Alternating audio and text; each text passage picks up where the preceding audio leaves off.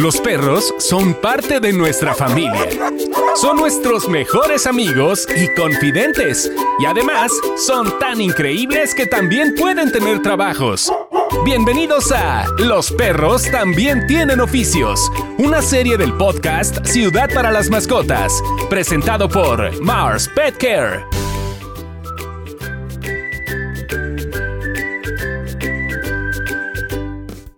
Señores, bienvenidos a este segundo episodio de la serie del mes de octubre del podcast Ciudad para las Mascotas, un programa presentado por Mars Pet Care México. Y estamos en la serie Los perros también tienen oficios. Y en esta ocasión vamos a hablar de la importancia de los perros guía para promover la rehabilitación inclusiva. Y para ello nos acompaña Silvia Lozada, que es la presidente de la Escuela para Entrenamiento de Perros Guía para Ciegos, IAP. Silvia, ¿cómo estás? Buen día. Hola, muy bien. ¿Por dónde comenzamos con ese tema? Porque hay muchas cosas que desconocemos de la labor de los perros guía para ciegos. Entonces, ¿por dónde crees tú que tenemos que empezar para conocer un poquito más de la labor que hacen estos perros? Pues yo creo que habría que comenzar con mencionar que para las personas con discapacidad visual, la opción de tener un ser vivo como es el perro, entrenado para ser guía y librarnos los obstáculos que hay en el camino, pues es algo extraordinario, algo maravilloso, algo sorprendente y admirable de los perros. Son eh, pocos los perros que pueden llegar a ser guías, ya que es un trabajo extraordinario, pero es muy admirable es impresionante, es increíble cómo el perro puede convertirse en los ojos de personas con discapacidad visual. Y platícanos un poco cuál es la tu historia, tu historia personal con los perros guía. ¿Cómo fue, cómo era antes y cómo es el después? Bueno, yo soy una persona que eh, pierdo la vista a los tres años de edad eso implicó, yo vivía en el campo y implicó venir a la Ciudad de México. Me atendieron en el Hospital de la Luz, ahí me informaron, sobre todo mi mami, que la discapacidad era irreversible y que por lo mismo era mejor que ya me llevara a la escuela. Entonces ingresé al kinder, la primaria, luego la secundaria.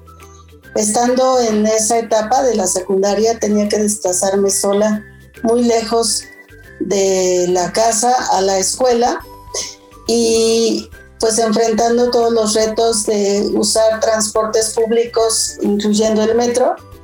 Así que me desplazaba con el bastón blanco, pero los obstáculos que me encontraba en el camino, pues eran a veces obstáculos que, pues con los que me golpeaba, ¿no? O me llegaba a lastimar la cabeza, que pues es algo que el bastón no te desvía. Entonces yo sí esperaba tener algún día un perro guía, pero sabía que solo en el extranjero se podían obtener. Y estando ya en la preparatoria, em, pude lograr ir a la escuela Leader Dog for the Blind de Rochester, Michigan, por mi primer perro. Eso me dio la posibilidad de conocer una cultura de inclusión a las personas con discapacidad. Estoy hablando de 1982 y me permitió conocer también una cultura de el reconocimiento y trabajo de los perros. Así que pues fue algo impactante para mí, además la libertad de poder desplazarme con mi perrita y sobre todo en calles de Estados Unidos donde no hay obstáculos, pero luego también venir a la Ciudad de México y enfrentarme al reto de entrar a lugares públicos sin artículos de ninguna ley que estableciera ese acceso y tener paciencia para explicar a policías o a las personas que estaban en los lugares públicos y que me impedían el acceso, pero que yo los convencía explicándoles que para mí el perro era necesario y que tenía que entrar conmigo y bueno, continuar en la escuela, llegar a la universidad y pues desplazarme en la calle, sí saturada de obstáculos, porque así son las calles en este país, pero vivir esa zigzagueo que el perro de alguna manera va haciendo al ir sorteando todo lo que hay en la calle, puestos ambulantes, postes, hoyos, coladeras abiertas, raíces de árboles, el piso roto, maltratado, que no ha cambiado, sigue siendo así y cada vez peor. Entonces, toda esa em, vivencia me hizo ser consciente de lo importante que era fundar una escuela de perros guía en México y por eso me di a la tarea de iniciar este proyecto en 1988, ya con mi segundo perro también adquirido en Estados Unidos, de manera gratuita, déjame decirte. Entonces, es algo muy hermoso poder compartir esa libertad que puede dar un perro guía, sobre todo en calles llenas de obstáculos a las personas con discapacidad visual de América Latina.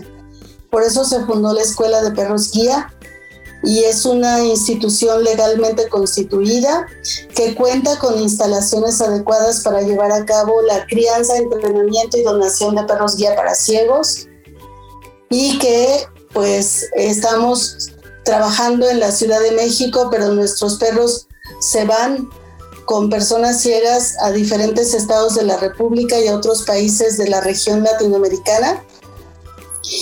Y cada día vamos venciendo retos como el de sostener la institución y también los retos de ir modificando leyes para el acceso a lugares y transportes públicos. ¿Y, cómo, cómo te cambia a ti esta relación para querer crear una institución, una escuela en México para comenzar a capacitar. Los capacitan a los perros. ¿Cómo es el proceso? Es un proceso de dos años. Se lleva a cabo en varias etapas.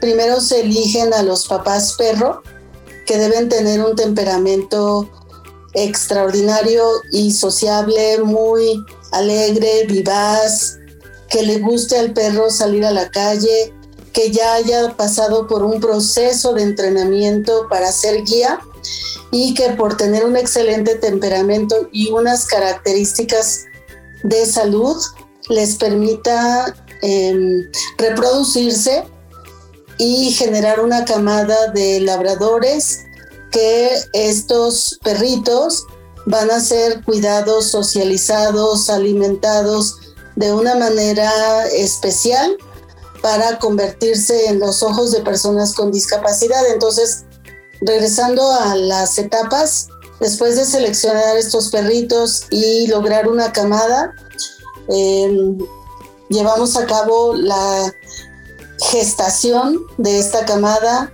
eh, con la mamá perro, cuidando el espacio en el que vive la mamá, cuidando el ambiente para que esté muy feliz, muy contenta.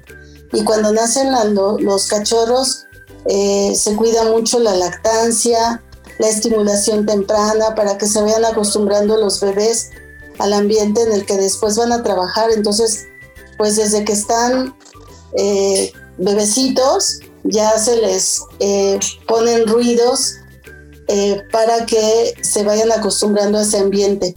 Luego viene el destete y con eso inicia la socialización. Esta socialización puede ser en la escuela con el apoyo de los entrenadores o con familias voluntarias que por un año tienen a los cachorros en su hogar.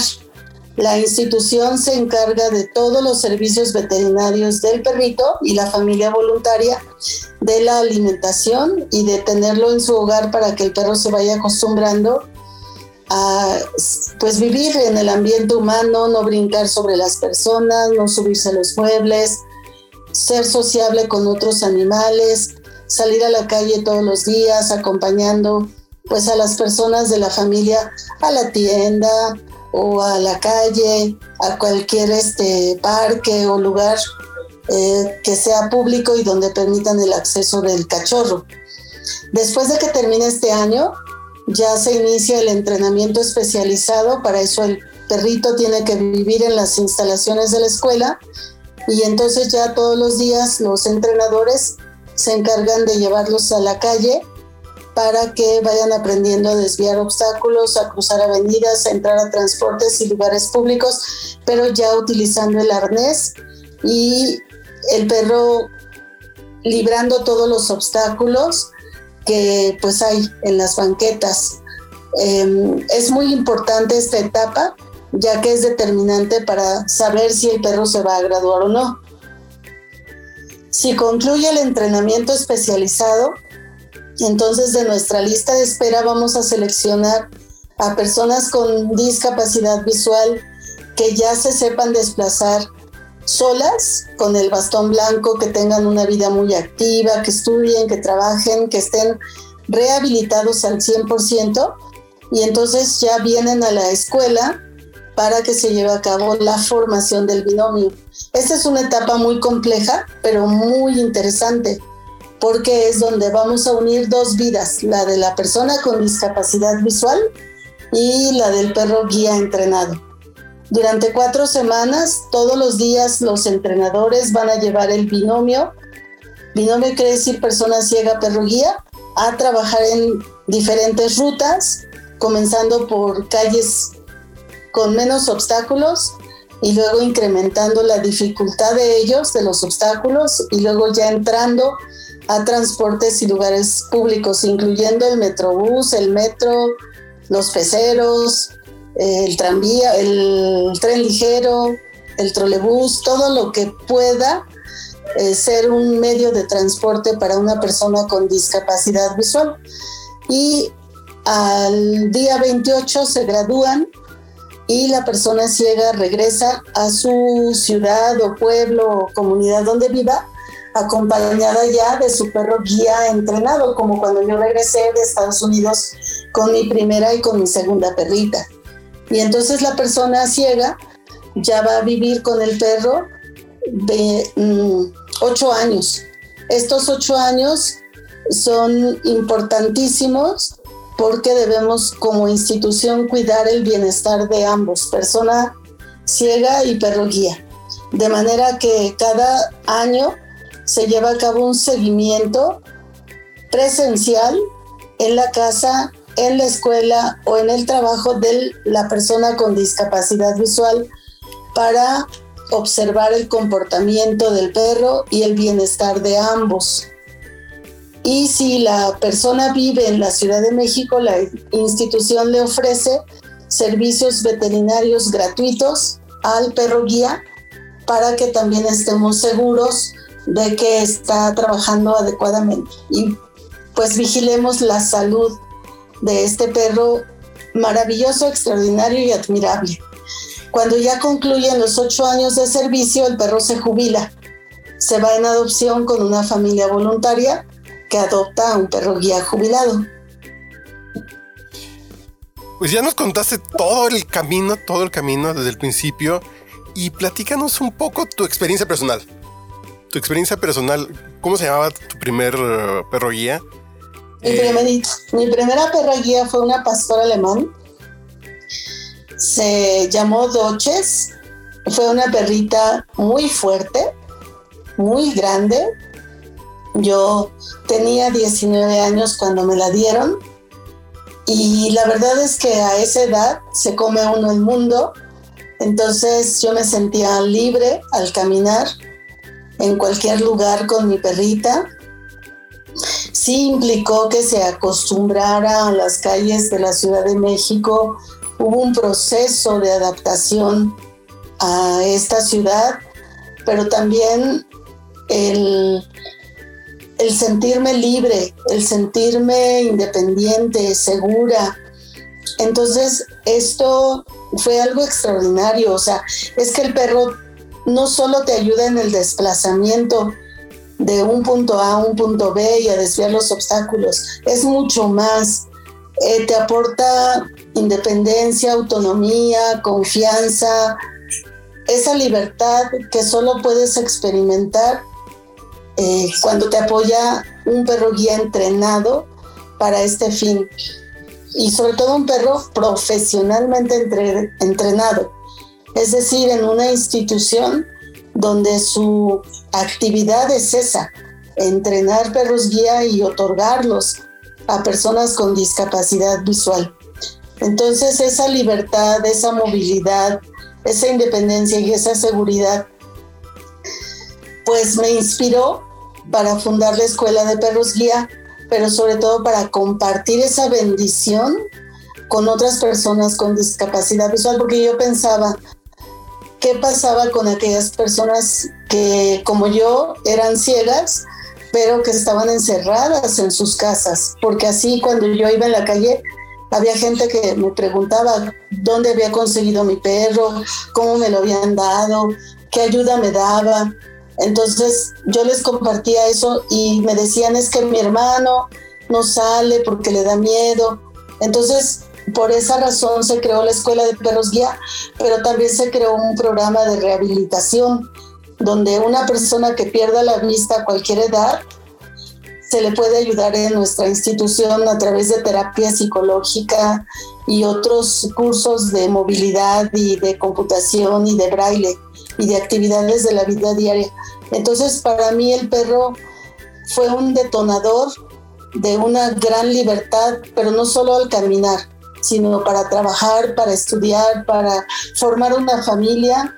Yo eh, me casé, eh, tengo dos hijos que ahora son adultos, son millennial y estos jóvenes ahora ya tienen sus metas, sus sueños y muchas cosas que han logrado.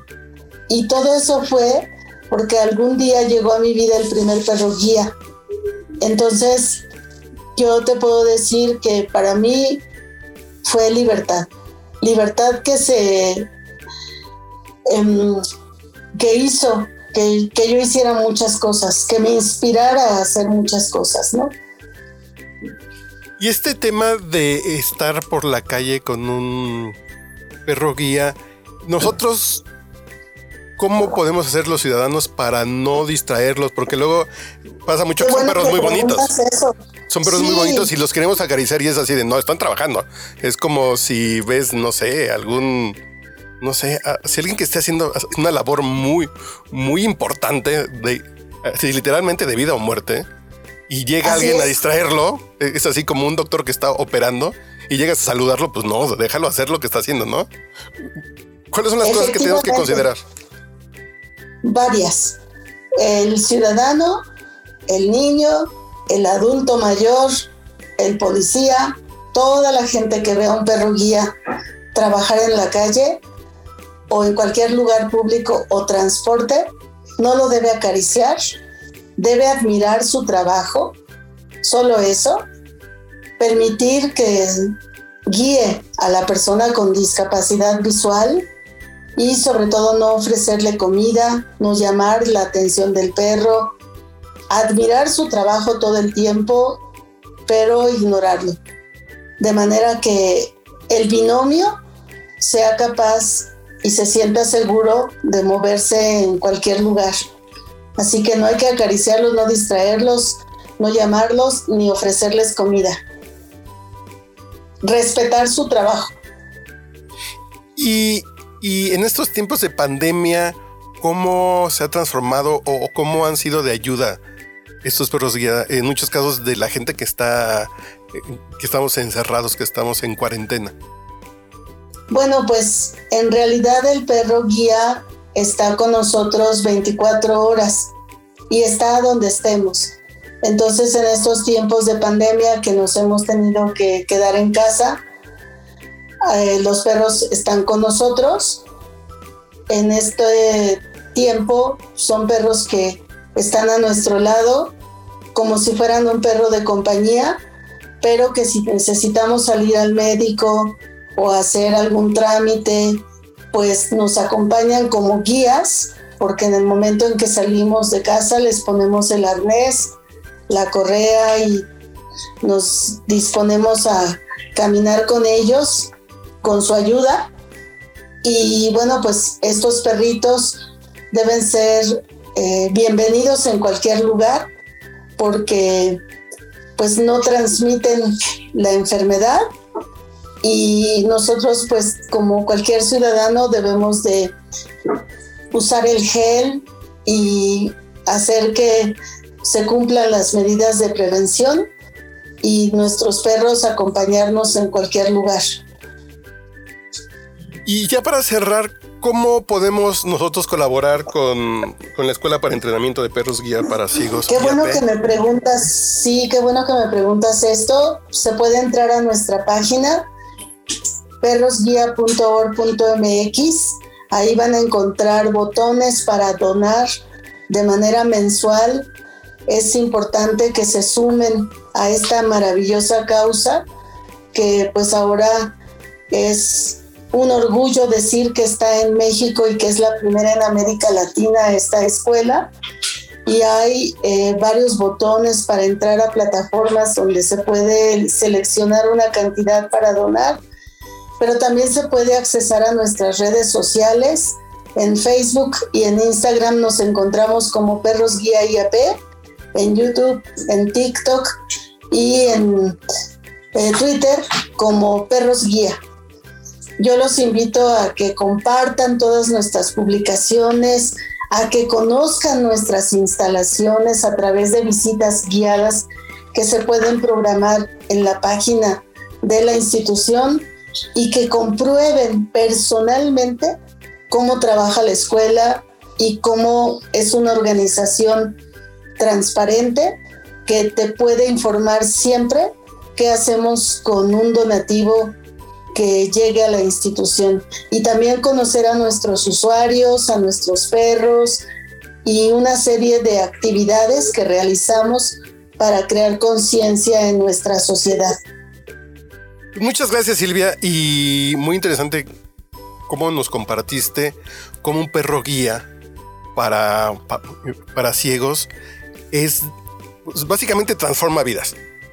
Transforma vidas, da libertad. Entonces, todos los que escuchen este podcast que quieran compartir sus experiencias, lo pueden hacer con el hashtag Ciudad para las Mascotas en Facebook e Instagram, en la cuenta Ciudad para las Mascotas.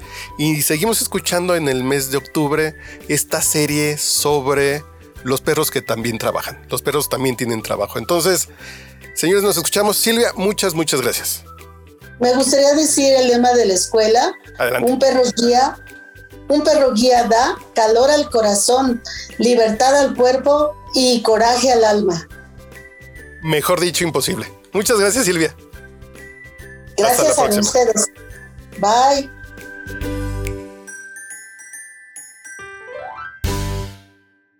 Te queremos escuchar. Síguenos y coméntanos en Facebook e Instagram. Arroba Ciudad para las Mascotas.